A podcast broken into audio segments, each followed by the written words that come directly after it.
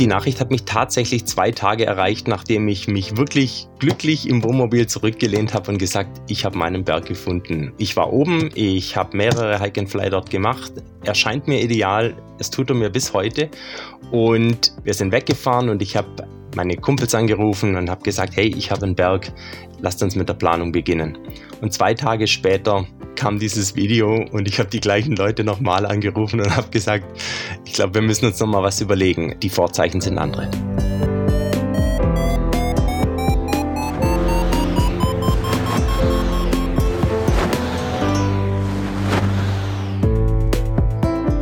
Potsglitz, der Lugleits Podcast.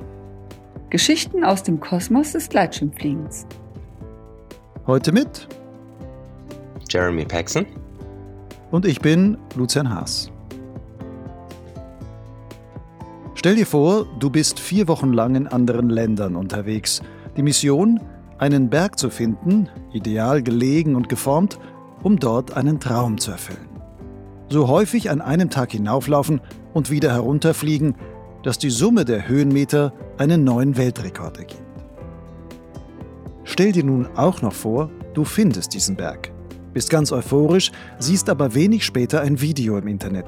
Es zeigt dir, der Traum vom Weltrekord ist schon geplatzt, bevor du überhaupt richtig loslegen konntest. So ist es Jeremy Paxson ergangen. Der 41-Jährige aus Rottweil ist sowohl begeisterter Gleitschirmflieger als auch Ultramarathonläufer.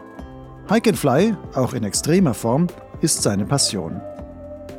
In dieser Folge 89 von Potsglitz erzählt Jeremy seine Geschichte. Von den Details will ich hier vorab nicht mehr verraten, nur so viel. Jeremy hat Biss und wenn er sich etwas in den Kopf gesetzt hat, zeigt er Durchhaltevermögen und sei es nur, um es sich selbst zu beweisen. Das war schon so, als er vor zehn Jahren ein anderes, ungewöhnliches Projekt realisierte. Er nähte sich zu Hause einen eigenen Singleskin-Gleitschirm. Einfach um zu zeigen, dass ein Gleitschirm ohne Untersegel durchaus fliegen kann. Damals war das vielen in der Gleitschirmszene noch gar nicht klar. Wenn dir Potzglitz gefällt, dann unterstütze doch meine Arbeit als Förderer. Wie das ganz einfach und ohne jede Verpflichtung möglich ist, erfährst du auf der Website meines Blogs Lugleits und zwar dort auf der Seite Fördern.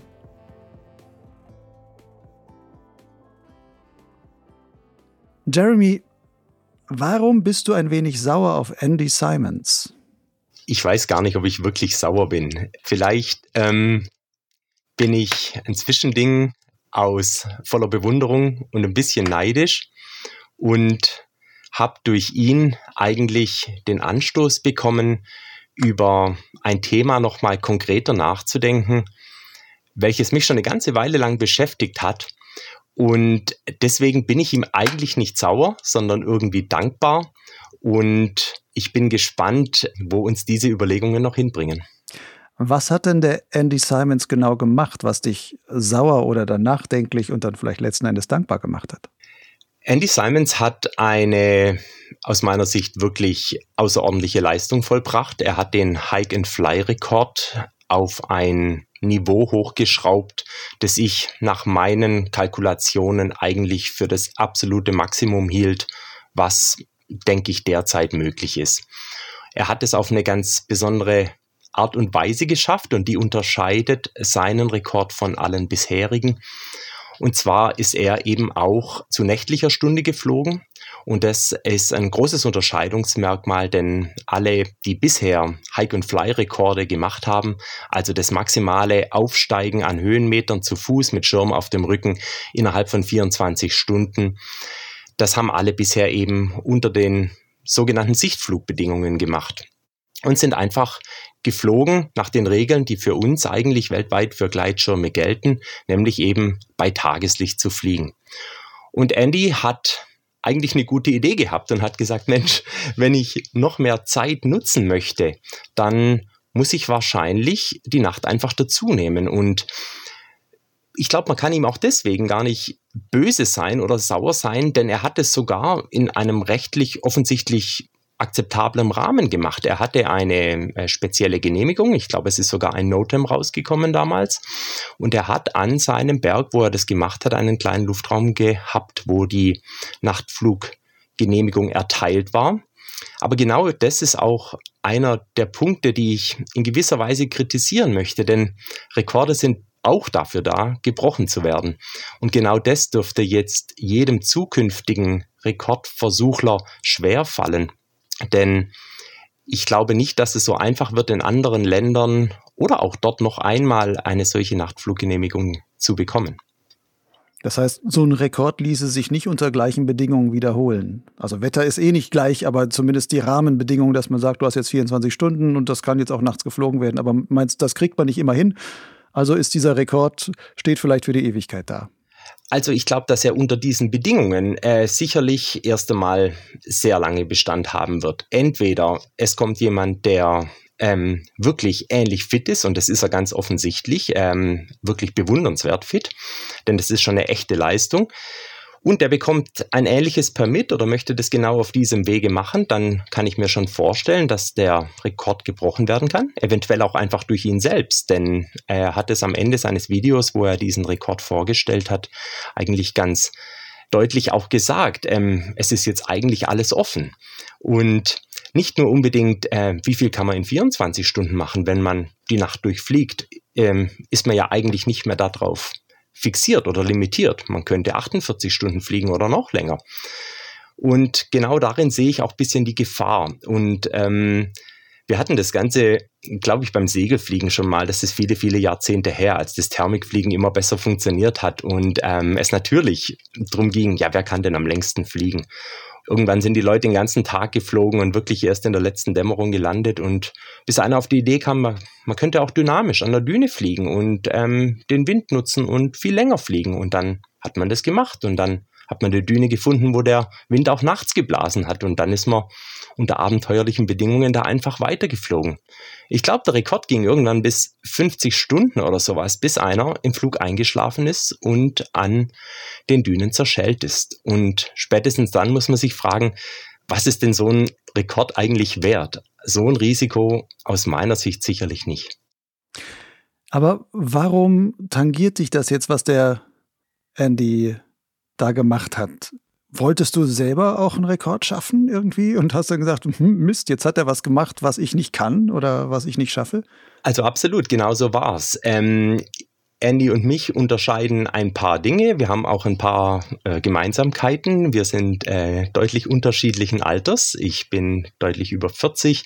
Er ist ein junger, topfitter Kerl und äh, das ist natürlich bewundernswert. Wir sind beide interessiert an dem Ultra-Trail-Lauf, ähm, also diesen Langstreckenläufen in, in, ähm, in wirklichem Gelände oder hochalpinem Gelände. Und das ist mal eine Gemeinsamkeit. Ähm, eine weitere ist eben, dass wir uns beide gut vorstellen können, diesen Hike- und Fly-Rekord in Angriff zu nehmen. Er hat es nun jetzt schon gemacht und er hat es lustigerweise während einer Zeit gemacht, während ich in der konkreten Vorbereitungsphase war, ähm, genau das Gleiche zu tun.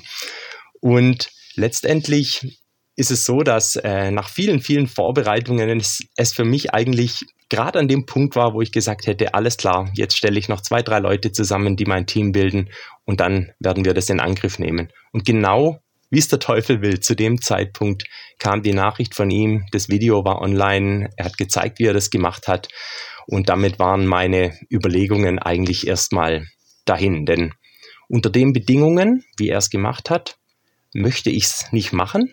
Ich denke, für mich wäre wichtig, dass es sowas ist wie das ist so ein, ja, so ein Begriff, den man ganz oft im, im Bergsport beim, beim Höhenbergsteigen hört, bei fair means. Also einfach auf ehrliche Art und Weise. Ich will nicht sagen, dass er geschummelt hat, aber bei fair means bedeutet einfach auch mit den zur Verfügung stehenden normalen Möglichkeiten. Im Bergsport beispielsweise ganz klar ohne die Verwendung künstlichen Sauerstoffs. Und in diesem Fall halt dann wirklich nur tagsüber fliegen. Vielleicht sollten wir noch ergänzen, einfach nur, dass die Leute das verstehen. Was heißt denn Weltrekord in diesem Fall? Der Andy Simons, also der ist 16.876 Meter also nur aufgestiegen, um dann wieder abzugleiten. Das war in Frankreich und das war in diesem Frühjahr oder ich glaube im Mai 2022 Im Mai? war das. Ähm, nun hast du gesagt, als das Ganze rauskam, warst du selber in der Vorbereitung. Was war denn dein Plan? Was wolltest du machen? Mein Plan. Und wo? Ja, absolut. Also ähm, genau, das sind die spannenden Fragen. Ähm, denn ich habe natürlich auch die Rekorde davor beobachtet und ähm, nicht zuletzt den von ähm, Tengai oder ich weiß nicht, wie man es genau ausspricht. Äh, ich glaube, er ist Franzose, fliegt für Niviuk, der den bisherigen Rekord 2021 gehalten hat mit knapp 13.400 Metern. Das war der Ausgangspunkt, von dem ich ähm, ausgegangen bin und von dem ich die Hochrechnungen gemacht habe. Und Jetzt ging es darum, mir war schon klar, wir sind hier wirklich in einem oberen Bereich. Hier, hier wird es richtig schwierig für jeden. Ähm, Profisportler, Amateur, jeder, der hier noch was erreichen will, der muss wirklich alles optimieren. Nicht zuletzt hat Andy das ja auch gemacht mit seinem Nachtflug. Nur eben auf eine Weise, wo ich ein bisschen das Gefühl habe, das war schon eine gewisse Vorteilsnahme, denn das ist einfach so nicht für jedermann wiederholbar. Ich habe aber auch versucht, die Rahmenbedingungen zu optimieren. Konkreterweise geht es einfach darum, man muss leistungsfähig sein. Und äh, leistungsfähig ist man vor allem da, wo die Luft dick ist. Das bedeutet, wenn man das hoch in den Bergen macht, dann hat man einfach eine geringere Leistungsfähigkeit. Zum Beispiel, wenn ich 1000 Meter aufsteigen will und in 2000 Meter anfange, dann endet das in 3000 Metern und dort ist einfach schon mal weniger Sauerstoff und etwas weniger leist körperliche Leistungsfähigkeit. Das ähm, spricht schon mal dafür, ein Gebiet zu suchen, wo man auf möglichst niedriger Höhe anfängt und trotzdem steile Berge hat, die möglichst so steil sind, dass die Wegstrecke, die man zurücklegt, um die 1000 oder wie viel auch immer Höhenmeter zu äh, bewältigen, so kurz ist, dass es genau das richtige Verhältnis hat. Und äh, wenn man sich die Werte anguckt von dem Hang, wo Andy diesen Rekord geflogen hat, und die Werte anguckt von dem Hang, den ich nach langer Suche gefunden habe, dann stellt man fest, dass die sich fast nicht unterscheiden. Wir reden hier über zwei Kilometer Wegstrecke pro 1000 Meter Höhenunterschied. Das ist so steil, dass man in einigen Bereichen zwangsläufig mit den Händen den Boden berührt. Du hast jetzt gesagt, ich wollte irgendwo hingehen, wo es tief ist, wo man tief anfängt. Das heißt, wahrscheinlich hast du dir ein Küstengebirge irgendwo gesucht, wo man sagt, man startet fast auf Meereshöhe oder sonst was und dann geht es richtig hoch. Und wahrscheinlich willst du auch sagen, naja, ich will ja lange fliegen können, also im Tag lange, also brauche ich lange Zeit. Du hast wahrscheinlich irgendwo im hohen Norden geguckt. Wo warst du da? Genau, das sind die zwei weiteren Punkte. Ähm, und wenn man alle diese ähm, äh, Suchfaktoren zusammennimmt, dann kommt man eigentlich zwangsläufig auf Norwegen. Und Norwegen ist ein Land, das äh, sehr, sehr viele Fjorde hat, wo die Berge im Prinzip steil hochgehen und zwar direkt auf Meereshöhe. Das ist schon mal also ein Riesenvorteil. Zweitens liegt Norwegen natürlich deutlich nördlicher als alle Gegenden, wo bisher die Hike-and-Fly-Rekorde gemacht wurden und damit zwangsläufig in den Sommermonaten mit einer deutlich, deutlich längeren Tagesdauer und damit auch ähm, fliegbaren Tagesdauer nach Sichtflugbedingungen. Natürlich könnte man immer noch weiter nördlich gehen und vielleicht irgendwo einen Platzbereich, äh, Platz erreichen, wo es wirklich fast gar nicht dunkel Stunden wird. fast ganz, ganz genau. Aber es geht schon darum, alle diese Faktoren unter einen Hut zu bringen. Und deswegen habe ich in Mittelnorwegen geschaut und dort nach längerer Suche, nach einigem Rumfragen und nicht zuletzt auch nach Kontaktaufnahme mit einer deiner bisherigen Podcast-Gäste, Ulrike Jüse, die mir viele Tipps gegeben hat, wo ich in etwa in Norwegen sowas suchen könnte. Und habe einen Berg gefunden, der 1150 Meter Höhenunterschied hat, was pro Runde, die man ja dann mehrfach absolvieren muss, ein sehr guter Mittelwert ist. Haben die anderen übrigens meistens auch so gehabt. Es hat ähm, 2,1 Kilometer Wegstrecke, es fängt 30 Meter über dem Meeresspiegel an und es liegt in einem Bereich, wo man durchaus mit über, weit über 20, 21, 22 Stunden Flugbedingungen rechnen könnte. Allerdings ist Norwegen, und das habe ich relativ schnell gemerkt bei der Suche, alles andere als wetterstabil. Und das ist sicherlich auch eine der Schlüsselthemen bei diesem Hike-and-Fly-Rekord ein Gebiet zu finden, einen Tag auszuwählen, der so lang stabile Bedingungen hat, dass man mit so einem leichten Schirm, eventuell mit einem Single Skin natürlich oder eben auch einem leichten Bergschirm fliegen kann über so einen langen Zeitraum. Das heißt, man müsste aber vielleicht wie bei manchen anderen Rekorden, die aufgestellt werden, wo es heißt, wir haben so ein Fenster von zwei Wochen, wo wir sagen, in dem Bereich muss es passieren, wir kampieren vor Ort oder sonst was und warten ab und dann ist irgendwann heißt es, morgen ist der Tag der Tage. Ja, genau. Ähm, alle, alle Zeichen stehen dafür, morgen rennen wir los und sowas. Wann wäre denn, gerade da in Norwegen, um wie viel Uhr morgens könntest du denn da frühestens starten und bis wie viel Uhr abends äh, könntest du spätestens noch landen? Also das früh starten, ähm, das äh, muss man erstmal unterscheiden, ob man früh starten mit Gleitschirmstart meint oder natürlich mit dem Aufstieg. Denn ähm, der Aufstieg könnte sehr wohl noch äh, vor Sonnenaufgang stattfinden, haben die bisherigen Rekordversucher ja auch alle so gemacht. Den ersten Aufstieg einfach bei Dunkelheit zu nutzen und wirklich, wenn einfach gerade jetzt sozusagen die Sonne über den Horizont kommt, dann wirklich den ersten Flug zu starten. Also starten würde man wahrscheinlich äh, um Mitternacht und das erste Mal wirklich gemütlich gehen, um nicht äh, zu viel Energie zu verschwenden. Und ähm, mit dem ersten Start könnte man dann wahrscheinlich gegen drei Uhr beginnen und das Ganze könnte also circa bis 23.30 Uhr, je nachdem, wo man dann wirklich startet, tatsächlich fliegen.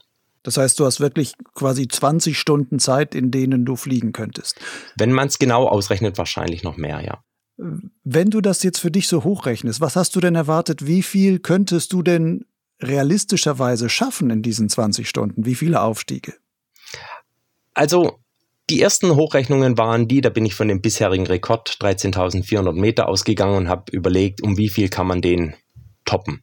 Und die letzten Schritte, in denen sich äh, die Rekorde verbessert haben, waren alle relativ klein, aber die haben wirklich auch alle einfach in Fluggebieten in den Alpen stattgefunden. Ich glaube, das war am Kronplatz, am Bischling, ähm, an verschiedenen äh, Alm gab glaube ich, auch nochmal. Seiser Alm, äh, ja, absolut, genau. Also das sind Gebiete in der Mitte, im Herzen der Alpen, ja. Und damit natürlich mit entsprechend kleinen Tagesfenstern oder kleineren, zumindest im direkten Vergleich.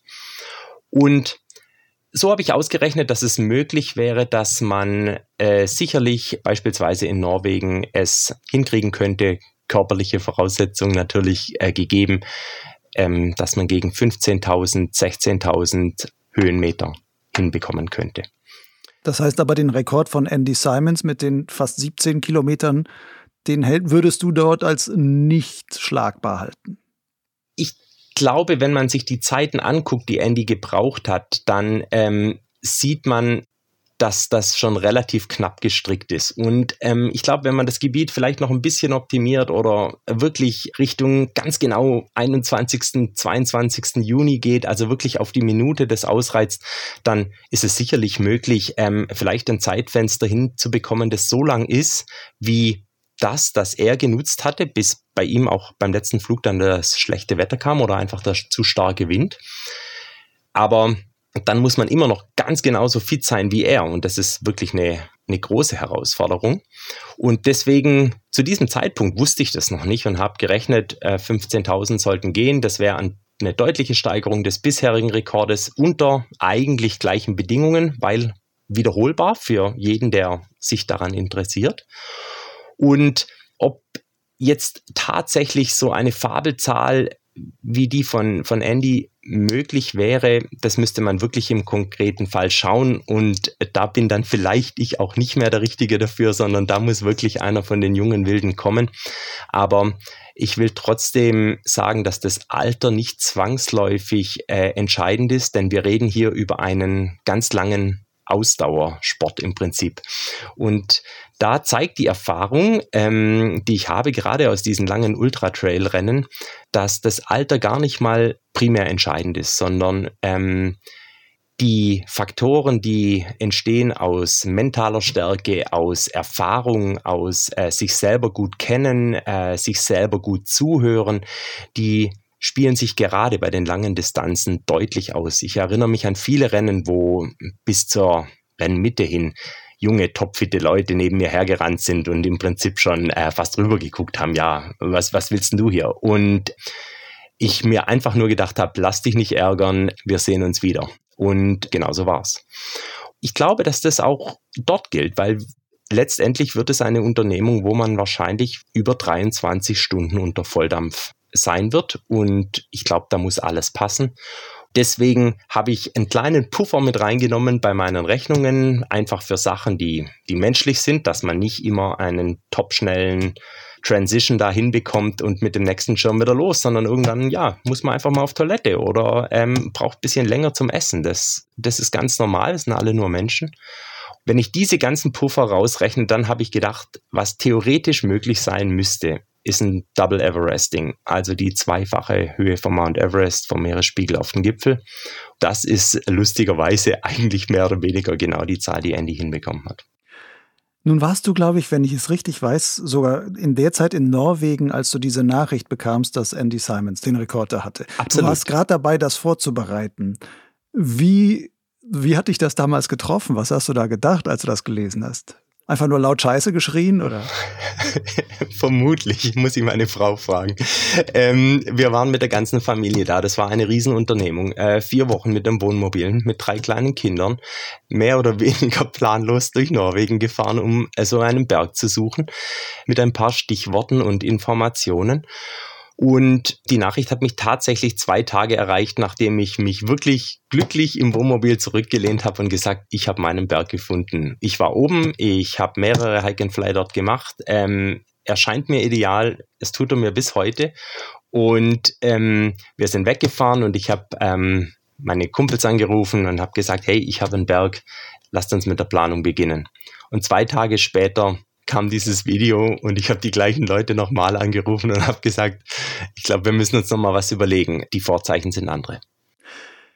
Hast du denn trotzdem noch vor, irgendwie dieses Projekt noch weiter zu verfolgen? Oder sagst du, das hat mir so einen Schlag versetzt, Andy Simons, tut mir leid, aber ähm, dich greife ich jetzt nicht mehr an. Norwegen, es war eine schöne Zeit, die vier Wochen. Ich habe viel gelernt, viel gesehen. Meine Familie hat vielleicht viel gelitten unter mir, was ich da alles da durchgemacht habe. Aber ähm, das war es dann jetzt halt in der Story. Oder willst du trotzdem noch weitergehen und das wirklich ausprobieren? Was ist dort eigentlich möglich? Also ich denke, dass man Rekorde ja grundsätzlich unterscheiden kann in die allgemeingültigen, die, die es einfach gibt, die stehen, und eben in die persönlichen Rekorde. Und ich glaube, dass ich den persönlichen Rekord und einfach ja, äh, stets zu wissen, wie viel kann ich denn leisten, ja, nicht im direkten Vergleich, sondern einfach nur für einen selber. Das finde ich nach wie vor hochinteressant und da ähm, steiles Bergauflaufen und einfaches Gleitschirmfliegen äh, wieder bergab eigentlich meine Hauptleidenschaften sind, ist es naheliegend, das miteinander zu verbinden und das auch zu versuchen. Was aber eigentlich passiert ist durch diesen Rekord ist, dass es mich wirklich zum ein, ein, ja, zum Denken angeregt hat, wie man denn grundsätzlich eventuell diese Misere behandeln könnte. Denn Natürlich ist mir schon klar, dass äh, Hike-and-Fly-Rekorde nicht sind, um was sich die Welt dreht. Äh, das ist eine ganz, ganz kleine Nische und es gibt ein paar Leute, die sich dafür interessieren und wahrscheinlich nicht mal innerhalb der Gleitschirmszene sind es alle, die sagen, ja, äh, toll oder so. Ich meine, Gleitschirmfliegen ist wirklich vielseitig, also das ist ja echt nur ein kleiner Bereich. Ja, die meisten werden vielleicht denken, auch oh, schon wieder so ein Verrückter, wenn man die Berge hochrennen will und sowas. Ich meine, das kann man den nicht mal krumm nehmen. Äh, das ist, es ist ja wirklich ähm, ein bisschen verrückt verrückt, aber das sind alle Rekorde. Ähm, es ist ja, der Rekord ist ja immer was ein bisschen auf die Spitze getrieben. Und ähm, deswegen glaube ich schon, dass ich das versuchen will. Ich glaube aber, dass ich es unter diesen Bedingungen versuchen will, wie die bisherigen Rekorde stattgefunden haben.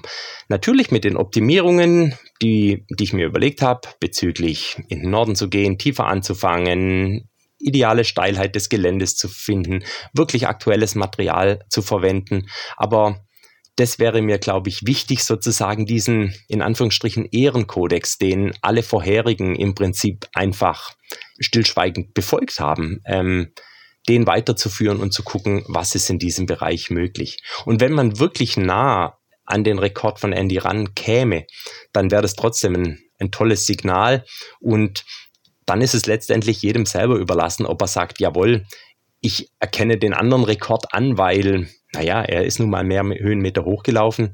Oder man sagt, nee, es ist schon richtig, Gleitschirmfliegen findet einfach unter VFR-Bedingungen statt, nach Sichtflugregeln, dann wollen wir bei Tageslicht fliegen. Und der Rekord, der unter diesen Umständen rausgekommen ist, äh, den wollen wir gelten lassen. Aber es sind ja alles inoffizielle Rekorde, muss man sagen. Ja, es, es, äh, es ich ist meine, ja nicht man, man könnte ja auch Man könnte ja auch einfach sagen, pass mal auf, ich definiere jetzt mit einem Mal für deinen Rekord, ich sage, ich definiere jetzt mal eine Rekordregel und nenne meinen Rekord, also den du dann vielleicht aufstellen würdest, nenne ich dann einfach den Daytime Hike and Fly Rekord, weil er zu Tageszeit, also mit Tageslicht geflogen wurde und der andere von dem Andy Simons ist vielleicht einfach der 24 Stunden Hike and Fly Rekord. Das sind dann einfach zwei Kategorien. Und du hast dann halt den Rekord in der einen Kategorie und Andy Simons den Rekord in der anderen und beide könnten fürchterlich glücklich damit sein. Also absolut. Ich glaube, das wäre sogar das, ähm, das Vernünftigste, einfach zu sagen, es gibt sozusagen eine offene Klasse, da kann jeder das machen, sozusagen, wie er will und rennen und fliegen, solange er will und, und gucken, was rauskommt. Und es gibt vielleicht eine Klasse, die man dadurch definiert, dass man sich wirklich ähm, an die Tagesflugbedingungen hält und zum Beispiel finde ich persönlich auch, dass man es zum Beispiel so machen könnte, dass man sagt, jawohl, man verwendet zumindest eine zertifizierte Ausrüstung. Muss ja nicht gleich LTF sein, aber EN zertifiziert. Einfach so wie Gleitschirmfliegen eigentlich stattfindet. Man nimmt einen Retter mit, man zieht einen Helm auf und man hat vielleicht einen Protektor dabei. Denn dann ist es auch so, dass man einfach sagen kann, jawohl, zu diesem und jenem Zeitpunkt hat der Rekord so stattgefunden und dies oder jenes war eben damals möglich. Und vielleicht äh, tut sich noch mehr beim Material, vielleicht werden die Schirme, die Gurtzeuge noch leichter. Das heißt, einfach durch Weglassen, naja, das ist, ja, klar, in, ich glaube in Frankreich fliegt man viel Volibre einfach und ähm, ja, aber ich denke, das wäre sicher was, wo man eine Kategorie schaffen könnte, dass man einfach sagt, jawohl, wir machen das so, wie es Gleitschirmfliegen ist, mit dem aktuellen Material und versuchen, was unter diesen Umständen möglich ist. Ich glaube, das wäre die Version, mit der ich mich persönlich am ehesten anfreunden könnte. Möge es so werden. In diesem Zusammenhang interessiert mich aber schon noch eine Sache von dir jetzt persönlich, nämlich was ist für dich eigentlich, worin liegt der Reiz an dieser Form des, ich sag mal, die Ultraform des Sports, dass man sagt, ich will es wirklich bis an eine Grenze heranführen? Warum fliegst du nicht einfach wunderbar fröhlich und gelassen in der Gegend herum, sondern sagst, nein, ich will auch noch 15 Mal den Berg hochrennen? Also das ist eine gute Frage und ich habe mir die ehrlich gesagt auch selber gestellt und ich glaube, die Antwort ist individuell sehr unterschiedlich, äh, wenn man das verschiedene Leute fragen würde. Ich denke, letztendlich ist es ein Zwischending aus dem, was es jedem Einzelnen bedeutet, also eine sehr persönliche Sache und natürlich auch irgendwo ist die Antwort in dem urmenschlichen Streben nach Verbesserung oder Optimierung äh, zu suchen. Dass sozusagen man immer versucht hat, vielleicht was einfach noch besser zu können. Und sobald es einen Rekord gibt, dann löst es automatisch das Gefühl aus, dass man denkt, Mensch, geht es nicht auch noch besser? Also entweder durch den Rekordhalter selber oder durch, durch sein Umfeld. Dieses Kompetitive, das dadurch entsteht eigentlich, ist, denke ich, eins der Grundprinzipien, die ja bei jedem Wettkampf, bei jedem Turnier, bei jeder Olympiade und somit natürlich auch bei jedem Rekordversuch mitschwingt. Und dieses Kompetitive ist, glaube ich, ja, wie gesagt, eine ganz normale menschliche Sache. Und der eine hat das vielleicht ein bisschen mehr, der andere weniger. Aber ja, einfach zu sehen, auch wo sind denn die Grenzen? Ja, wo sind die eigenen Grenzen? Ein Rekordversuch ist ja auch immer ein bisschen Neuland betreten oder Neuland suchen. Ja, man geht ja immer einen Schritt weiter als, als bisher. Das übt, glaube ich, schon einen enormen Reiz aus, wenn man so ein bisschen dieses Kompetitive hat und ja, das ist sicherlich der Grund. Nun ist ja das, was du davor hattest, ist ja etwas, wo du sagst, das ist im Grunde eine etwas Kompetitives, auch vor allem gegen dich selbst, weil du läufst letzten Endes alleine dort hoch. Du musst dich selber schlagen, so ungefähr, oder deinen eigenen Plan erfüllen, was du dir vorher ausgerechnet hast, oder am besten übererfüllen und so weiter. Wie steht es bei dir mit kompetitivem Denken, wenn du mit anderen zusammen bist? Also nimmst du zum Beispiel auch an anderen Hike-and-Fly-Wettbewerben teil und sagst dann, da will, will ich mich auch messen und auch möglichst aufs Podium kommen oder was auch immer? Absolut. Also ich glaube, dass ich diesen kompetitiven Gedanken durchaus habe und der ist einfach irgendwie so gekommen. Ich habe den irgendwann entdeckt und ähm, ich erinnere mich eigentlich recht gern daran, ähm, wie ich den entdeckt habe, weil mir die Geschichte, wie es dazu gekommen ist, eigentlich bis heute in ganz, ganz vielen Bereichen im Leben wieder begegnet. Ich muss da ein bisschen ausholen. Es war eine Zeit in der Jugend, wir waren alle sehr cool, haben Zigaretten geraucht und ich war absolut unsportlich und ähm, es kam der Tag, wo ich meine Ausbildung begonnen habe und an dem Tag hat mich das gestört. Ich habe auf der Stelle aufgehört und habe gedacht, ich fange jetzt mit Laufen an. Äh, das sei doch eine gute Idee. Ich bin ein paar hundert Meter gelaufen und schier kollabiert und habe gedacht, um Gottes Willen, ähm, hier passiert überhaupt nichts, das ist nichts für mich. Ich habe es trotzdem am nächsten Tag wieder gemacht, dann am übernächsten wieder und nach einem Monat habe ich auf die Uhr geschaut und festgestellt, ich bin hier gerade eine Stunde am Stück gelaufen. Und das war unglaublich, weil ich mir das nie, niemals zugetraut hätte. Ich habe einfach gedacht, ich kann das nicht. Und plötzlich hat es geklappt. Dieses Erfolgserlebnis war plötzlich der Motor, mit der Sache weiterzumachen. Das war die, die, die große Motivation, weiterzumachen, weil ich mich so gewundert habe, was in kurzer Zeit möglich ist. Dann habe ich weitergemacht und nach ein paar Monaten mehr habe ich geschaut und ich war plötzlich einen Halbmarathon gelaufen. Äh, in gut zwei Stunden oder so, nicht sonderlich schnell, aber jetzt plötzlich habe ich das auch nochmal verdoppeln können. Und so ging das immer weiter. Dann habe ich gedacht, Mensch, wenn ich einen Halbmarathon laufen kann, dann, dann kann ich doch vielleicht auch einen ganzen laufen. Und dann habe ich mich angemeldet und bin einen ganzen gelaufen in einer sehr guten Zeit. Ja, dann, dann war ich plötzlich richtig Läufer. Und dann geht das Denken immer weiter und dann versucht man den noch schneller zu laufen und noch mal schneller und noch mehr zu trainieren und noch bisschen schneller. Bis ich irgendwann gedacht habe, warum versuche ich eigentlich immer den schneller zu laufen? Wer sagt denn eigentlich, dass man bei der Marathondistanz aufhören sollte zu laufen? Da gibt es doch gar keinen Grund. Das sind 42, irgendwas Kilometer. Aber warum laufe ich nicht einfach weiter? Was passiert hinter dieser Schwelle? Und das hat mich wahnsinnig interessiert. Und da bin ich einfach mal weitergelaufen und habe geguckt, was hinter der Schwelle passiert. Und interessanterweise ist schlicht und ergreifend gar nichts passiert, weil der Körper weiß ja nicht, wie viele Kilometer es sind. Und das hat mir eins ganz deutlich gezeigt. Diese Schwelle, die ist nicht in den Füßen, nicht in den Muskeln, die ist einfach nur im Kopf. Und wenn ich anfange, ähm, diese Kopfschwellen in den Griff zu kriegen, mir die wegzudenken, zu sagen, diese spielen in dem Zusammenhang gar keine Rolle, dann ist plötzlich alles offen und alles möglich. Und damit ist äh, der Weg frei für, eine gewisse, für ein gewisses Vorstellungsvermögen, Sachen zu erreichen, die man früher für unmöglich gehalten hätte. Und genau diese Erfahrungen haben jetzt dazu geführt, dass ich immer mehr in diese Langstreckenrennen reingekommen bin und mir wirklich auch Rennen rausgesucht habe, wo ich früher gesagt hätte, das halte ich nicht für möglich, dass das geht.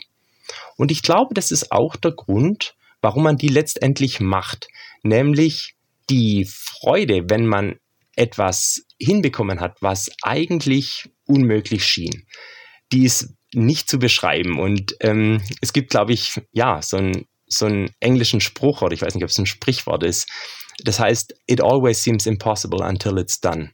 Und das zeigt es eigentlich ganz gut. Es, man denkt einfach, dass es nicht geht. Aber das denkt man so lange, bis man es probiert hat und bewiesen hat, dass es doch geht. Wenn man das hier hört, könnte man jetzt meinen, wir sind in einem Läufer-Podcast und nicht einem Gleitschirm-Podcast. Erzähl doch nochmal, wie du dann dazu gekommen bist, dein Laufen und diese Geschichte mit dem Fliegen zu verbinden und zu sagen, okay, dann bringe ich zwei Hobbys da in, in, in einer Weise zusammen. Als ich mit dem Gleitschirmfliegen begonnen habe, das war 2003, das ist also auch schon ein paar Tage her, war mein allererstes Interesse im Prinzip, als ich diese neue Freiheit hatte, dass ich zu all denen Bergen hingefahren bin, wo wir damals als Kinder mit der Familie unseren Sommerurlaub verbracht hatten. Viel in der Schweiz. Und ich habe mich erinnert, wie ich damals oben auf diesen Bergen stand, mehr oder weniger gelangweilt und ich mich plötzlich gefreut habe, wenn ich diese Bergdohlen dort habe rumfliegen sehen im Hang auf Wind, diese waren Flugkünstler. Und ich habe mir damals als Kind gedacht, muss das nicht genial sein, einen ganzen Tag hier rumzufliegen und es muss doch, das ist doch das Ultimative. Sobald ich den Schirm hatte, den Schein hatte, ähm, bin ich genau zu all diesen Bergen gefahren bin hochgelaufen und habe diese offene Rechnung aus Kindheitstagen ähm, beglichen und bin von genau diesen Bergen runtergeflogen. Und damals haben wir das noch nicht Hike and Fly genannt, sondern das war wirklich, das war mit der großen Schulschirmausrüstung, mit riesigem Gurtzeug, einem Retter von über zwei Kilo und irgendeinem A-Schirm. Das war echt anstrengend. Und für mich war das aber ja die ultimative Freiheit. Und es ging immer so weiter und ähm, es hat dann immer noch keiner irgendwie Hike und Fly genannt, aber es ist immer mehr passiert und ich habe mir immer höhere Berge ausgesucht.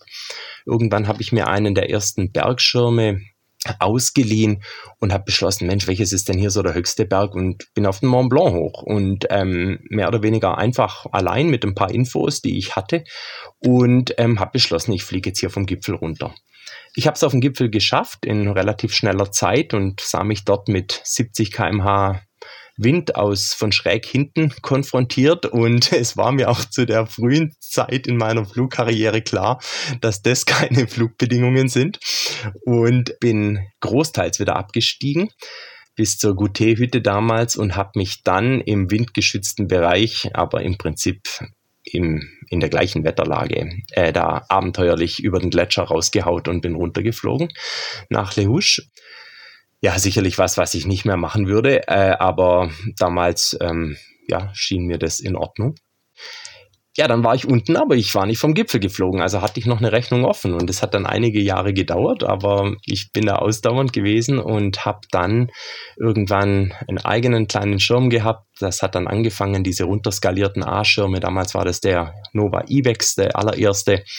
Da hatte ich einen mit 15 Quadratmetern und äh, den habe ich dann einige Jahre später gepackt und bin wieder zügig hoch auf den Mont Blanc und dann hat es geklappt mit dem Start vom Gipfel.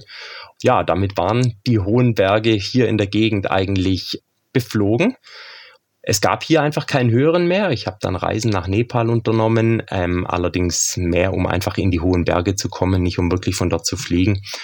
Aber ab diesem Zeitpunkt habe ich eigentlich nie wieder eine Bergbahn genutzt, um Gleitschirm zu fliegen. Es war für mich einfach das absolut normalste und von meinem Empfinden her das vernünftigste, die Berge, die man runterfliegt, äh, davor zu bewandern. Das heißt, du hast wirklich seither, von allen Bergen, von denen du runtergeflogen bist, bist du auf alle hinaufgelaufen? Ja, das bin ich absolut. Ähm, ich habe immer schon diese zwei Leidenschaften gehabt. Ich habe damals schon viele Laufwettkämpfe gemacht. Dieses Berghochlaufen mit dem Gepäck war ein ideales Training. Es gab keinen Grund, die Bahn zu nehmen. Es ist also nicht der schwäbische Geiz, den man mir vielleicht an der Stelle unterstellen mag, ähm, dass ich die Bahn nicht zahlen will, äh, sondern ich habe wirklich immer und aus Überzeugung die Fußvariante gewählt. Und ich muss auch sagen, dass ich annähernd jedes Mal beim Runterfliegen ganz bewusst gespürt habe, dass ich die Höhe mehr zu schätzen weiß, dass ich die Höhe mehr genieße, wenn ich sie mir tatsächlich körperlich erarbeitet habe, als sie mir erkauft zu haben. Glaubst du, ich weiß nicht, ob du sowas wirklich in der Intensität schon mal gemacht hast, wenn du jetzt so einen Hike-and-Fly-Rekord machen würdest, wie jetzt in Norwegen, den Versuch dorthin, das zu machen, Glaubst du, dass du dort dabei das Fliegen auch noch genießen könntest? Also ehrlich gesagt ähm, kann ich das zum jetzigen Zeitpunkt noch nicht. Ich weiß aus der Erfahrung von den langen Läufen und anderen langen sportlichen Unternehmungen, dass sich das Gefühl und die Wahrnehmung für das Umfeld äh, im Verlauf von solchen langen Geschichten durchaus verändert und ähm, Empfindungen plötzlich anders sind und man sicherlich auch von der Wahrnehmung her gegenüber anderen und vielleicht auch den Sachen, denen, die man macht, ähm, sicherlich Defizite entwickelt. Ähm, der Körper wird einfach müder in jeder Hinsicht, auch geistig, ganz klar. Ich glaube, das ist sicherlich eine Schwierigkeit, ähm, diese das gute Fliegen über so eine lange Zeitspanne äh, zu können und das wird man sicherlich auch trainieren müssen. Ich glaube, das ist nichts, wo man sagt, körperlich bin ich fit, jetzt mache ich das einfach. Ich glaube, das muss man auch trainieren. Vor den langen, ähm, sehr, sehr langen Läufen, da weiß man zwangsläufig, werde ich durch eine ganze Nacht laufen. Und wenn man Sorge hat, dass man nicht durch eine ganze Nacht laufen kann, dann muss man das einfach trainieren. Und das habe ich viele Male gemacht. Einfach nachts um halb eins aufstehen und mal sieben Stunden laufen gehen warum nicht? Man kann immer das gut, was man viel macht und deswegen, ich denke, das ist sicherlich auch was, was man trainieren muss. Wie ist das denn gerade, was die Materialwahl betrifft? Was für einen Schirm würdest du dann nehmen? Man könnte ja auch sagen, zum Beispiel, man könnte sagen, ich nehme einen möglichst kleinen, möglichst schnellen, der auch ein starkes Sinken hat, um möglichst schnell wieder unten zu sein. Könnte genauso sein, auch sagen, na ja, ich verzögere oder ich verhindere ein bisschen damit meine Erholungsphase, die ich ja auch im Fluge habe. Vielleicht ist ja ein Schirm, mit dem ich etwas langsamer oder etwas länger unterwegs bin, unterm Strich auf den gesamten Rekord oder auf diese Zeit bezogen sogar interessanter. Der schnelle Kleine ist wie der, der junge Sprinter, mit dem du vorhin gesagt hast, auf halber Strecke hast du gesagt, pass mal auf, ich hole dich noch ein. Ich bin ein bisschen langsamer, gemütlicher unterwegs, aber letzten, hinten raus habe ich dann einfach noch die Power dazu.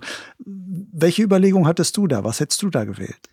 Ehrlich gesagt, meine Überlegung war, zwei Schirme mitzunehmen. Und zwar eigentlich genau diese zwei Kategorien, die du gerade genannt hast. Es muss einen geben, der so leicht ist, wie es nur irgendwie geht. Und in meinem Fall würde ich auf einen kleinen Single Skin zurückgreifen. Ich persönlich fliege einen Sir Edmund in der kleinen Größe.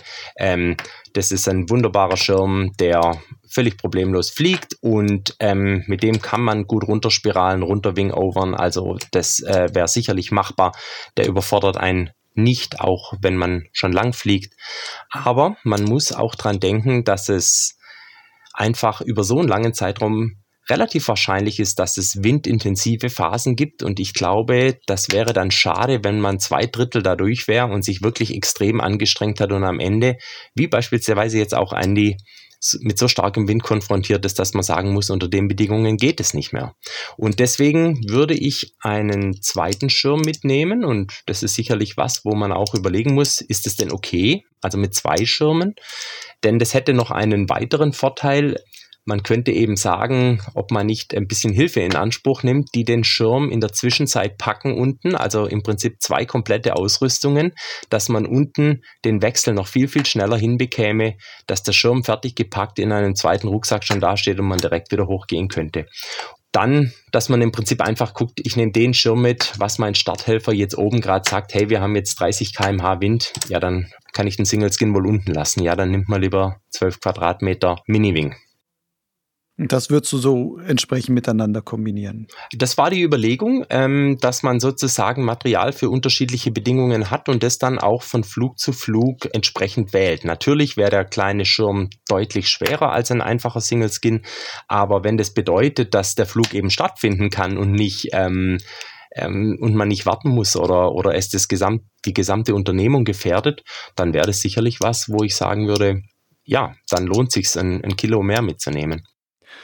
Wenn ich es richtig sehe, von den anderen, die alle diese Rekorde geflogen haben, war, glaube ich, kein einziger mit Single Skins unterwegs, sondern die hatten alle leichte Doppelsegel-Bergschirme. Nun ist bei dir eine interessante Geschichte und ich springe damit jetzt ein bisschen im Thema. Aber weil du auch sagst, so Single Skin, mir bist du als erstes aufgefallen, sogar schon vor ein paar Jahren. Da hattest du, da hatte ich von deinen Hike and Fly und ähm, Ultramarathons und sonstigen, hatte ich noch keine Ahnung, dass du das machst. Aber da warst du einer der ersten, die sich selbst zu Hause einen Single-Skin genäht haben. Damals hatte ich da auch auf meinem Blog Lugleits drüber geschrieben. Wie bist du damals auf die Idee gekommen, sowas überhaupt zu machen? Das war gerade am Anfang, als so die ersten Single-Skins aufkamen und alle noch gar nicht wussten, ob die vernünftig fliegen können und sowas. Und dann setzt du dich zu Hause an eine Nähmaschine und nähst dir selber einen Single-Skin. Ja, absolut. Also, das ist genau der Punkt gewesen. Wir wussten einfach nicht, wie die fliegen. Und ich erinnere mich sehr gut, wir waren damals unter Fliegerkameraden am Hang gestanden und hatten alle dieses Video gesehen. Äh, plötzlich war da dieses Video von, von dem ersten Prototyp von Ozon, von dem XX Lite. Und ja, jeder hat sich erstmal gefragt, hä, kann das, kann das sein? Ist das Video ein Fake oder stimmt das denn überhaupt? Ähm, wie, wie kann denn das sein? Wie, wie, wie kann das fliegen? Und selbst wenn es fliegt, ja, wenn der einklappt, der geht ja nie wieder auf, der hat ja überhaupt keinen Staudruck, der hat ja gar keine Crossports. Ich meine, das ist doch was äh, Extremes, das, das, das muss doch ein Spaß sein. Das, das, also die wollen uns doch veräppeln. Und ich habe mich zurückerinnert an die Zeit, wo ich in der Modellfluggruppe und später auch als ähm, Konstrukteur von vielen Modellflugzeugen ganz viel mit Hohlprofilen gearbeitet habe. Das war eine Zeit, in der wir viel in Turnhallen geflogen sind. Wir wollten immer möglichst langsame Modelle haben mit möglichst viel Auftrieb und da eignet sich das Hohlprofil natürlich ideal. Und bei näherem Betrachten stellt man fest, dass der Single Skin eigentlich nichts anderes hat als ein stark gewölbtes Hohlprofil. Und deswegen war mir relativ klar, dass das durchaus gut fliegen wird. Und ich habe Überlegungen angestellt, was ist denn tatsächlich? Wird der Schirm wirklich nicht öffnen im Falle, dass ähm, man einen Klapper hat, einen, einen, einen, einen, größeren ähm, ja, eine größere Kappenstörung oder was auch immer. Meine Überlegungen waren relativ klar und ich habe die damals auch deutlich ausgesprochen im, im Kreis der Fliegerkameraden und die haben mich im Prinzip belächelt und gesagt, hey, du redest doch was, äh, da hast du doch überhaupt keine Ahnung davon. Und ich war mir aber so sicher, dass ich gesagt habe, ich gucke, dass ich so einen Schirm kriege und ich gehe über Wasser und, und ich zeige das einfach, dass es so ist, ja. Und ähm, aber an so einen Schirm war natürlich nicht ranzukommen. Das war damals ein Prototyp und es gab im Wesentlichen keine anderen. Und dann hatte ich das aber schon ausgesprochen und dann habe ich gedacht, was mache ich jetzt? Und dann habe ich denen gesagt, passt auf, wenn ich keinen Schirm kriege, dann nähe ich einfach so ein und mache damit die Beweisführung. Und dann hast du den Schirm wirklich alles selbst entworfen, gezeichnet, geschnitten, genäht? Nee, ähm, also erstmal muss man sagen, dass die, die davor nicht schon gesagt haben, jetzt der ist verrückt, die haben mich dann natürlich vollends für verrückt erklärt, denn ähm, ja, es gibt ja keine Selbstbauszene eigentlich bei Gleitschirmen, so wie jetzt bei Modellflugzeugen oder sonst was. Und deswegen war es sehr, sehr schwierig, an Informationen ranzukommen. Und letztendlich, ein Gleitschirm ist ja doch äh, auch ein Single-Skin, eine so komplexe Sache. Das ist ja nichts, was ich mit einem Geodreieck und einem Lineal irgendwie auf einem, auf einem Blatt Papier mir zeichnen kann. Der Gleitschirm ist natürlich im Prinzip die zweidimensionale Abwicklung dieses dreidimensionalen Modells, so wie er später aussehen soll. Und dass das nicht mehr mit einem Taschenrechner und einem Bleistift geht, das ist klar. Und darum habe ich mich auf die Suche gemacht, wie man äh, wo man Pläne herkriegt von sowas. Und ich habe tatsächlich eine Seite gefunden, sehr zu meiner eigenen Verwunderung. Und es war eine Seite, die ich bis heute oft besuche, die nennt sich Laboratori del Vol. Und es ist die Homepage von einem spanischen Konstrukteur, Pericaseas, der das als ein Open-Source-Projekt seit Jahren betreibt. Er konstruiert nicht nur Gleitschirme, er konstruiert Fluggeräte ganz im Allgemeinen, Hängegleiter. Er hat irre Ideen, was man alles fliegen lassen könnte, hat einen ganz eigenen Stil, ähm, er zeichnet ganz viel von Hand, stellt nur die Skizzen online und er ist ein genialer CAD-Könner und auch ähm, ein ausgesprochen guter Programmierer. Ich glaube, das macht er sogar hauptberuflich. Er arbeitet an der Universität in Barcelona. Es ist wirklich eine sehr eindrucksvolle Persönlichkeit und den habe ich online gefunden. Und er hat gesagt, ja, ich habe das auch gesehen mit dem Single Skin und ich habe ein Programm, mit dem man Gleitschirme konstruieren kann. Ähm, er hat das Programm selber geschrieben. Es ist sehr, sehr kryptisch. Ähm, ich glaube, er ist der Einzige, der es wirklich äh, bedienen kann. Ähm, und er hat gesagt, hey, ich habe hier eine Konstruktion. Es gibt gerade einen Prototyp, den hat Adrenalin Paragliders in Spanien gebaut. Ähm, es sieht ganz gut aus, aber es stimmen einige Sachen überhaupt nicht. Die Bremsvorspannung stimmt nicht. Ähm, äh, viele, viele Details haben überhaupt nicht gestimmt. Er hätte das überarbeitet und er freut mich, er freut sich sehr, dass ich ihn kontaktiere, weil er sucht jemanden, der einen weiteren Prototypen näht. Und so haben sich eigentlich zwei gefunden. Ich habe Konstruktionsdaten von einem Schirm gebraucht. Er hat jemand gebraucht, der einen Prototypen näht. Und kurze Zeit später hatte ich ein File, ein riesiges DXF-File, wo alle zweidimensionalen Stücke drauf waren, die man für einen Single Skin braucht, wie man ihn sich damals vorgestellt hat. Und dann hast du, bist du auf der Seite von Ext Extrem Textil gegangen, hast dir Stoffe besorgt und hast gesagt, wunderbar, jetzt fange ich an, mir sowas auszuschneiden und Profile erstmal auf, auf wahrscheinlich auf Papier irgendwie auszuplotten oder sonst was, das dann auf Stoffe zu übertragen oder so. Also das ist eine lustige Geschichte, genauso war es. Ich habe einen Drachenladen ähm, gefunden, der schönes Ripstop-Gewebe hat. Das war silikonbeschichtetes Ripstop mit ungefähr 40 Gramm pro Quadratmeter, also ganz normales Gleitschirmtuch eigentlich. Und dort habe ich bestellt 45 Quadratmeter und ähm, habe auf OK gedrückt und dann hat es einen halben Tag gedauert. Dann hat bei mir das Telefon geklingelt und der Inhaber hat mich angerufen und gefragt, ob das ein Tippfehler sei. Seine üblichen Kunden würden so zwei bis vier, manchmal fünf Quadratmeter bestellen. Ich hätte 45, ob das richtig sei.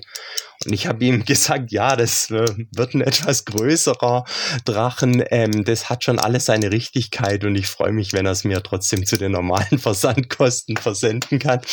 Und das hat er gemacht. Und man muss bedenken, meine damalige Wohnung hatte ungefähr 45 Quadratmeter. Also ich habe so viel Stoff bestellt, dass ich meine ganze Wohnung hätte bedecken können da damit. Und dann ging das los. Äh, denn mit diesen ähm, DXF-Files äh, auf der Auf dem Computer kann man überhaupt nichts anfangen. Man braucht die in echter Größe. Man muss sie irgendwie auf das Ripstop übertragen. Erst habe ich ausgerechnet, wie viele einzelne DIN A4-Seiten das wären, wenn man das ausdruckt, so am kleinen Tintenstrahldrucker und wie viele Rollen Tesafilm man braucht, um die alle zusammenzukleben. Und das war im Prinzip hoffnungslos. Und ähm, dann habe ich zum Glück einen Fliegerkameraden gehabt, der in einem Architekturbüro gearbeitet hat und der, die hatten einen DIN A0 Endlosdrucker und konnten ähm, DXF-Files ausdrucken. Und das war eine große Hilfe, denn ja, die drucken eben dort ihre, ich glaube, diese diese Pläne von ihren oder Konstruktionszeichnungen von den, von den Häusern aus. Und der hat gesagt, ja, du kaufst eine Rolle Papier für diesen Drucker und dann drucke ich dir das alles aus. Und das habe ich gemacht und dann hatte ich die das erste Mal in echter Größe, habe die mit der Schere ausgeschnitten habe dann diese Schablonen einzeln mit dem Stift auf das Ripstop übertragen, so durchscheinen lassen und abgepaust sozusagen. Und das war eine Arbeit, die hat alleine weit über drei Monate gedauert, jeden Tag mehrere Stunden, viele Kugelschreiberminen leer. Jetzt machen wir ein bisschen Long Story Short, damit es nicht, wir können natürlich jeden einzelnen Schritt da noch weitergehen, aber wie lange hast du gebraucht, um letzten Endes diesen Schirm wirklich fertig zu nähen? Ich war wirklich fleißig und ähm, habe jeden Tag dran gearbeitet und nach neun Monaten lag der Schirm fertig vor mir und ich bin nach Feierabend raus und auf die Wiese und habe ihn das erste Mal aufgezogen. Neun Monate hat es gedauert mit allen Tests, mit Lernen, wie man Leinen spleißt, ähm, alle Sachen nähen, natürlich auch lernen, wie man näht, so einen Schirm. Nähen konnte ich schon ganz gut, aber Ripstop-Gewebe nähen ist was ganz anderes wie ein Baumwollstoff. Die Maschine muss entsprechend eingestellt sein. Alles das ist innerhalb dieser Zeit passiert und dann stand ich mit dem Schirm bei mir auf der Wiese. Es war abends, es war ganz, ganz leichter Wind und das war so der Moment der Wahrheit. Und ich hatte extra eine GoPro auf meinen Helm äh, montiert, weil ich gedacht habe, ja, das, das werde ich dann online stellen, dieses erste Aufziehen von meinem selber genähten Schirm. Und ich habe ihn aufgezogen und er hat sich perfekt entfaltet, ist Schnur gerade hochgestiegen und ich habe das Video nachher angeguckt. Meine Stimme, ich weiß nicht mehr, was ich gesagt habe. Sie hat sich überschlagen. Ich war so außer mir vor Freude über diesen Moment, wo sich dieser Schirm sozusagen das erste Mal gezeigt hat, ja, in, in all seiner Schönheit sozusagen. Denn davor war es einfach nur ein wirklich störendes Stück äh, Knäuelstoff in meiner Wohnung, die mir eh schon zu klein war. Und jetzt plötzlich war der da. Und dann war der Schirm hier und ich habe plötzlich gemerkt an den Tragegurten, hey, das zieht nach oben. Hier, hier passiert tatsächlich Auftrieb. Wenn ich jetzt, wenn ich jetzt drei schnelle Schritte mache, dann hebe ich ab. In dem Moment ist mir klar geworden, dass es überhaupt nicht darum geht, zu beweisen, ob man einen Schirm selber nähen kann oder so. Natürlich kann man das. In dem Moment ist mir klar geworden, dass genau jetzt mein größter innerer Kindheitstraum in Erfüllung geht. Nämlich der, ich baue mir meine eigenen Flügel. Und dieser Moment, wenn ich da dran denke, bis heute, das treibt mir wirklich schier die Tränen in die Augen.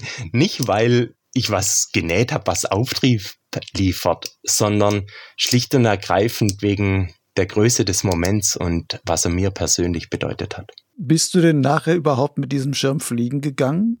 Oder hast du gesagt, es reicht mir, das aufzuziehen? Ich merke, er könnte fliegen, weil er hat Auftrieb genug, aber wer weiß, ob er überhaupt sicher ist, ob er schon vernünftig getrimmt ist und sonst was. Ich bleibe lieber am Boden damit, aber ich habe gezeigt, dass es funktioniert.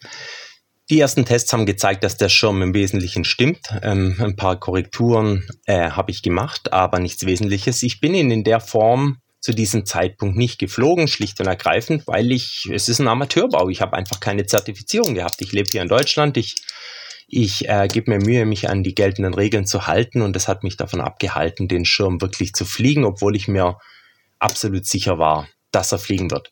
Später äh, zu ähm, einem gegebenen Zeitpunkt habe ich tatsächlich die Möglichkeit gehabt, Höhenflüge mit dem Schirm zu machen und das habe ich auch gemacht. Ich habe ihn auch über Wasser geflogen und ich habe ihn manövert und ähm, alle diese Sachen, weswegen ich ihn eigentlich mal genäht habe, nämlich einfach zum zeigen, ja, das wird vermutlich so und so und so passieren, war dann letztendlich auch genau so. Es war allerdings ein bisschen eine späte Genugtuung, denn äh, zu dem Zeitpunkt äh, gab es schon einige Single-Skin-Schirme dann und ähm, die Beweisführung war schon längst erbracht. Aber trotzdem war es schön und ich erinnere mich schon noch, wie ich da ja, in der Luft hing und wirklich über 1000 Meter einfach runtergeguckt habe und es sah genauso aus, wie halt 1000 Meter aussehen, wenn du unter irgendeinem Gleitschirm hängst. Aber wenn du hochgeguckt hast, das ist der Moment, der den Unterschied gemacht hat. Wenn da dieses Gebilde ist, wo du jeden Zentimeter Tuch von Hand ausgeschnitten hast, wo du jeden Stich ähm, dir angeguckt hast, ob er die Güte hat, dass er dieses Gebilde so zusammenhängt, dass du ihm dein Leben anvertrauen würdest, wo du jede Leine gespleist hast, eingefädelt hast, wenn du hochguckst und das siehst und runterguckst und weißt, jawohl, er trägt mich. Das ist ein Moment, ähm, ja, das war die, die ultimative Freiheit oder wie Skyman Markus Gründhammer sagen würde, gewaltig. Ja, und Nosenbohrer dann noch wahrscheinlich hinterher und sowas. ja, genau. Und was hat sich denn, hat sich durch dieses Projekt und diese Erlebnisse, die du damit hattest, beziehungsweise auch vielleicht mit den entsprechenden Aufmerksamkeit, die du damit vielleicht auch in der Szene bekommen hast, hat sich damit irgendwas in deiner Fliegerkarriere geändert?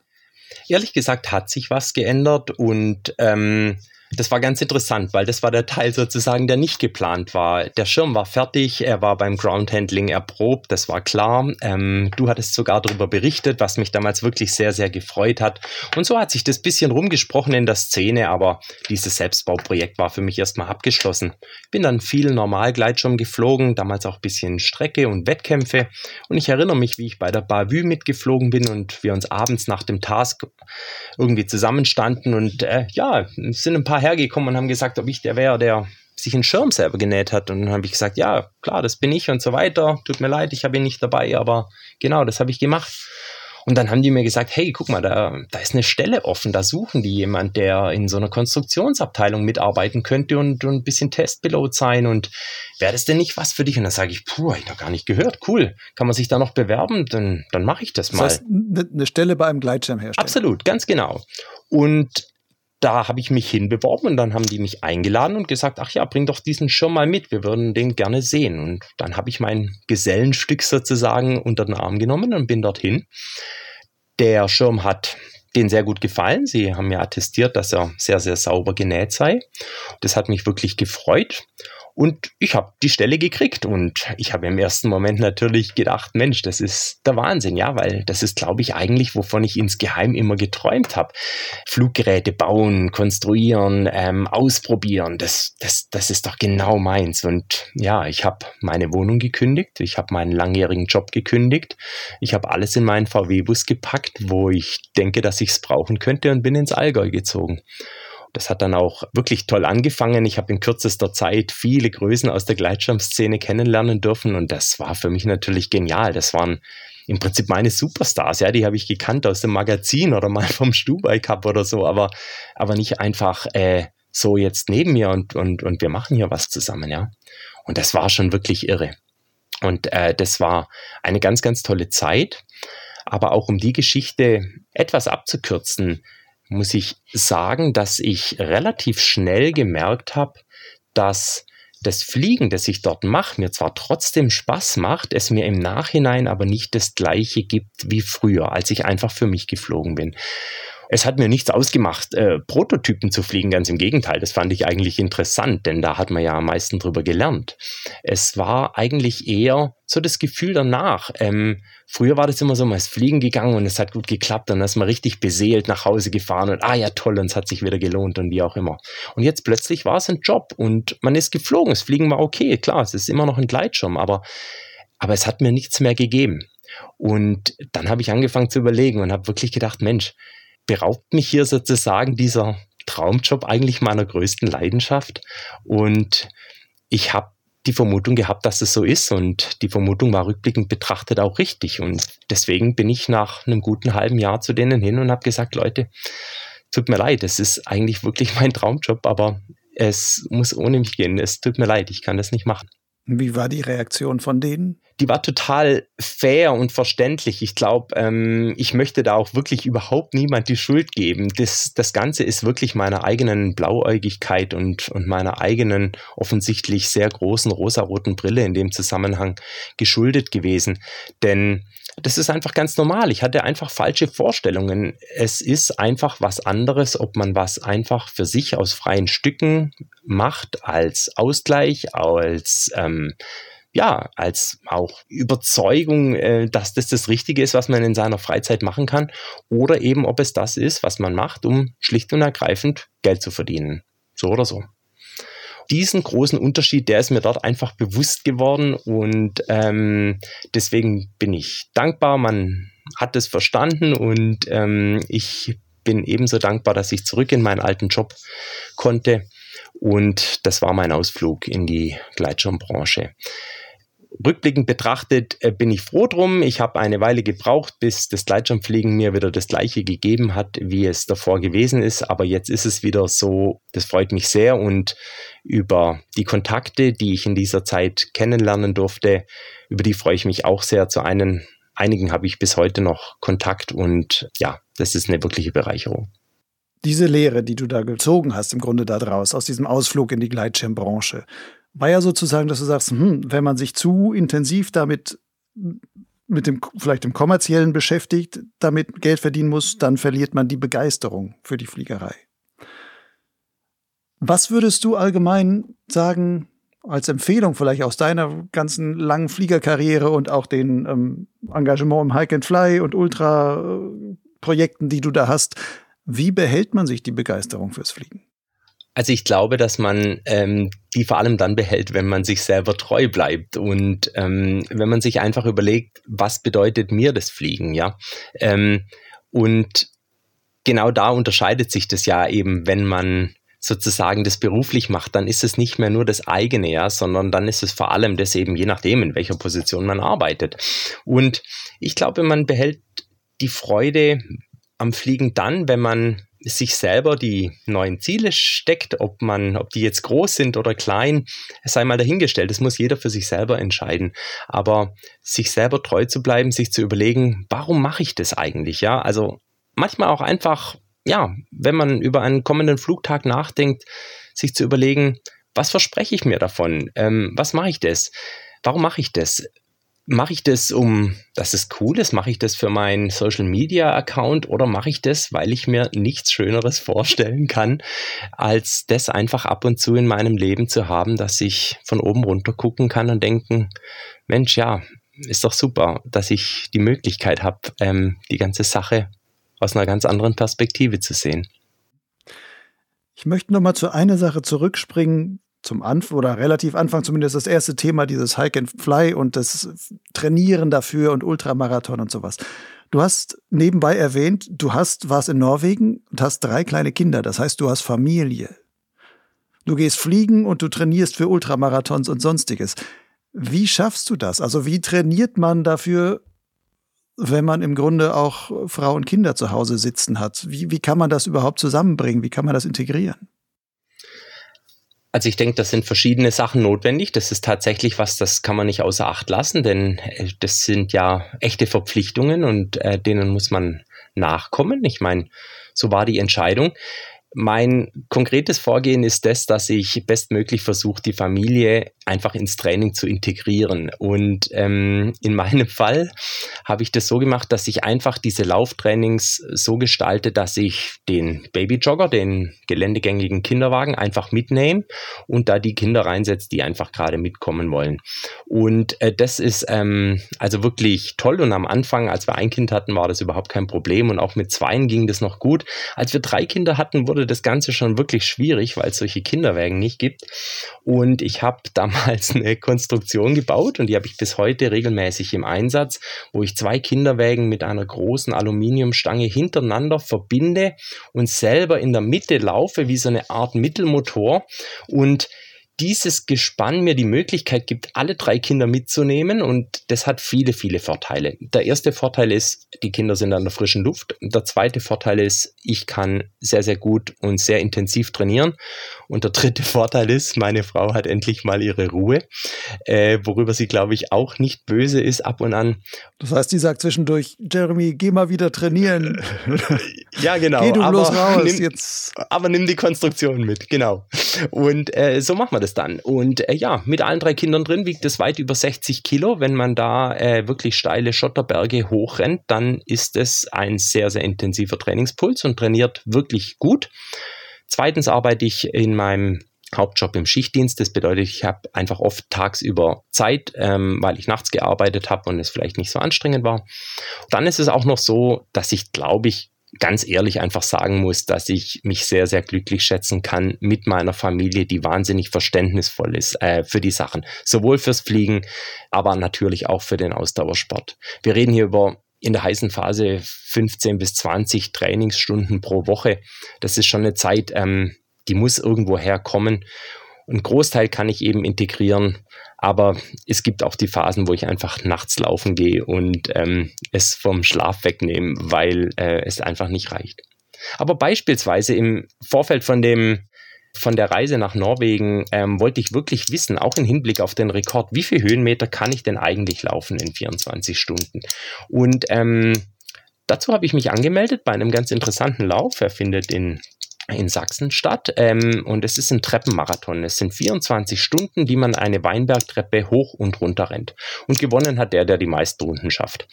Und das ist ein traditionsreicher Lauf und ich bin dahin, ohne wirklich speziell zu wissen, was mich erwartet. Und ich bin Zweiter geworden und habe in 22,5 Stunden ungefähr, so lange haben wir das gemacht, 11.500 Höhenmeter bewältigt. Wenn man das jetzt vergleicht mit dem Höhenrekord, denkt man, puh, da fehlt ja noch einiges. Man muss aber bedenken, dass ich diese ganzen 11.500 Höhenmeter hoch und runter gelaufen bin. Also natürlich nichts geflogen dort. Ja.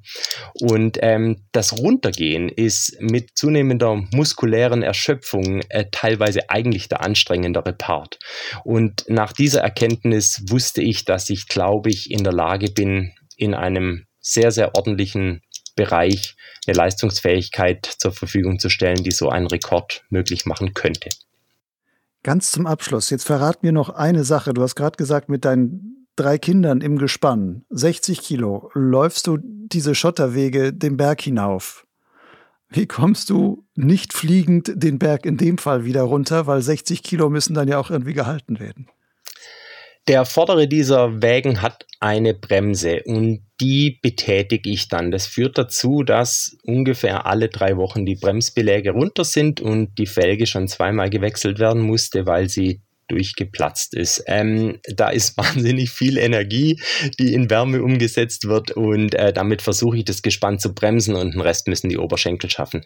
Ich habe das ganze Gespann mit einer Leine bei mir um den Bauch befestigt. Das sollte ich stürzen, dass das nirgends hinfährt. Es bleibt einfach bei mir. Ja, wir, wir fallen dann hin. Also das ist so ein Sicherheitsfeature, das ich eingebaut habe. Aber das ist wirklich äh, sehr, sehr intensiv und bereitet mich gut vor, sei es für die langen Sachen, aber natürlich auch für die schnelleren Einheiten am Berg, die zum Beispiel auch bei kleineren Hike-and-Fly-Wettkämpfen gefordert sind, die ich sehr, sehr gerne mitmache. Diese Eintagesgeschichten, oft diese Kombinationswettkämpfe mit Berglauf, Mountainbiken, Gleitschirmfliegen, was immer mehr kommt.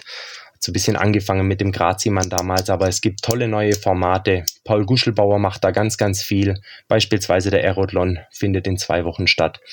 Also das sind äh, tolle Wettkämpfe für jedermann und da muss man kein, kein Superstar sein, sondern man kann einfach mit dem Schirm, den man hat, mitmachen und mit den Fähigkeiten, die man hat, äh, mitmachen und äh, einfach äh, in einem Wettkampf fliegen, wo die echten Superstars der Szene auch teilweise dabei sind. Das sind, das sind hochkarätige X-Alps-Athleten, die einfach mitmachen und es ist schon toll zu sehen, wie professionell die das machen, äh, wie doch ganz anders die was angehen. Aber letztendlich ist es auch interessant zu sehen, das sind auch nur Menschen und die kochen auch nur mit Wasser, aber eben auf sehr, sehr hohem Niveau. Wenn ich es richtig weiß, hast du ja im letzten Jahr beim Aerodlon auch teilgenommen und standest auch mit auf dem Podium. Das ist richtig und bei dem Mal davor auch schon. Beim ersten Mal war ich auf dem dritten Platz und ähm, da war Paul Guschelbauer hatte gewonnen und ein Andy Huber hatte den zweiten Platz gemacht, der auch sehr, sehr gut ist. Ähm, er ist ein extrem guter Mountainbike-Fahrer. Im letzten Jahr, das ist das Jahr, das du gerade angesprochen hattest, ja, da bin ich auf den zweiten Platz gekommen. Erster Platz war Aaron Durungati und ähm, dritter Platz war Thomas Friedrich, also Top X-Alps-Athleten. Ich will mich eigentlich gar nicht in, in der Form in einem Atemzug mit diesen tollen Athleten nennen, denn man muss das wirklich im Zusammenhang mit diesem Wettkampf sehen. In einem Format wie den X-Alps hätte ich sicherlich äh, nicht den Hauch einer Chance, äh, mit, mit diesen Leuten gleich aufzubleiben. Aber in diesem Format, und das ist eben, warum ich das vorher auch genannt habe, ist es eben möglich. Und ähm, das ist schon ein tolles Gefühl, ja, weil, ja, ich meine, das sind die coolen Jungs. Dann sage ich mal, in diesem Gesetz der Serie warst du Dritter, dann warst du Zweiter, dann musst du in die, also musst du nicht, aber dann kannst du ja in diesem Jahr ähm, Erster werden beim Aerotlon wenn das in zwei Wochen stattfindet. Ich bin mal gespannt. Das ist vielleicht auch ungefähr das Zeit, der Zeitpunkt, wenn dieser Podcast rauskommt. Also Leute, guckt dann da mal in die, in die ähm, Endplatzierungsliste, wo Jeremy Paxson dann letzten Endes dort steht. Und vielleicht lest ihr auch im nächsten Jahr auf Lugleitz, dass Jeremy Paxson irgendwie in Norwegen einen neuen Hike-and-Fly-Weltrekord, zumindest im Daytime-Fliegen, ähm, aufgestellt hat. Jeremy, ich danke dir herzlich für diese ganzen Erzählungen zu all deiner großen Passion, die du da hast fürs Hike and Fly, für Single Skin Bau und sonst was alles. Da steckt wirklich viel Energie und Herzblut dahinter. Danke dir für all die Erzählungen. Danke, Lucian, für die Einladung, für die Möglichkeit, äh, das zu erzählen und ganz allgemein im Namen der Szene möchte ich mich auch wirklich ein bisschen bedanken für deinen tollen Dienst in Form deines Podcastes und natürlich auch deines Blogs. Was du für die Szene machst, ist, glaube ich, von unschätzbarem Wert und deswegen stellvertretend von mir an dieser Stelle ein herzliches Dankeschön. Danke auch.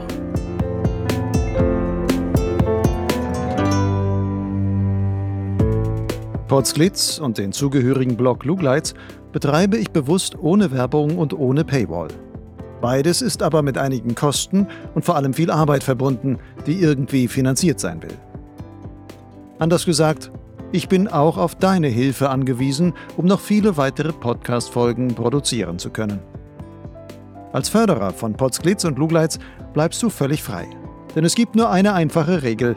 Du darfst geben, so viel du willst. Und das kann ein einmaliger oder auch wiederkehrender Förderbeitrag sein. Du entscheidest. Falls du trotzdem unsicher bist, welche Summe vielleicht angemessen wäre, dann habe ich hier einen ganz unverbindlichen Vorschlag. Wie wäre es mit einem Euro pro Podcast-Folge und zwei Euro pro Lesemonat auf Lugleitz? Selbst übers Jahr hinweg zusammengerechnet ist das immer noch günstiger als die Abogebühren eines klassischen Magazins. Zahlungen sind ganz einfach per PayPal oder Banküberweisung möglich. Alle nötigen Daten findest du auf meinem Blog Lugleitz und zwar dort auf der Seite Fördern. Lugleitz steht im Netz unter lugleitz.blogspot.com. Lugleitz schreibt sich L-U-G-L-I-D-Z.